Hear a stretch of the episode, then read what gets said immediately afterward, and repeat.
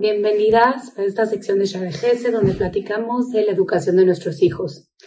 Qué casualidad que hemos estado hablando tanto estas semanas de luz y oscuridad, siendo ya muy cercano estas fechas a Hanukkah. Que Bezrat Hashem seamos siempre la luz en la oscuridad y veamos puras cosas buenas. Me recuerda muchísimo a la historia de los tres hijos que querían la herencia de su papá, pero él dejó en el testamento que solamente el hijo que iba a llenar más un cuarto de cosas iba a ser el hijo que se iba a quedar con la herencia.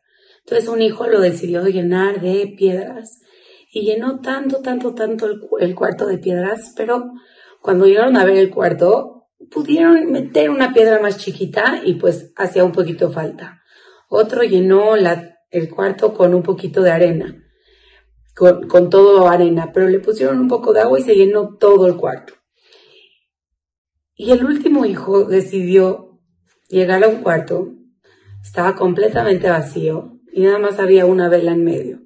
Y cuando llegó, prendió la vela y se llenó el cuarto de luz. Y este fue el hijo que ganó, el hijo que llenó el cuarto de luz. Y esto nos viene a decir que con pequeñas cosas podemos llenar un cuarto de luz. Y estos son los detalles que tenemos que empezar a hacer con nuestros hijos.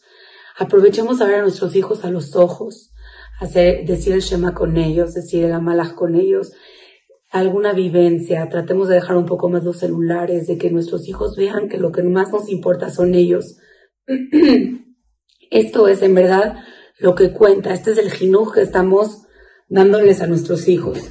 Y parte de iluminarlos, siempre les digo a las morot con las que trabajo que es importantísimo no evaluar el resultado, sino todo el proceso del niño porque si en un examen de matemáticas ven el resultado que pusimos y nos van a poner una calificación, pero tienen que ver si todo el proceso que hicimos para llegar a este resultado fue correcto. Y si el proceso, el procedimiento que hicimos fue incorrecto, nuestra calificación en el examen va a bajar. Y es similar a nuestro, al proceso de nuestros hijos.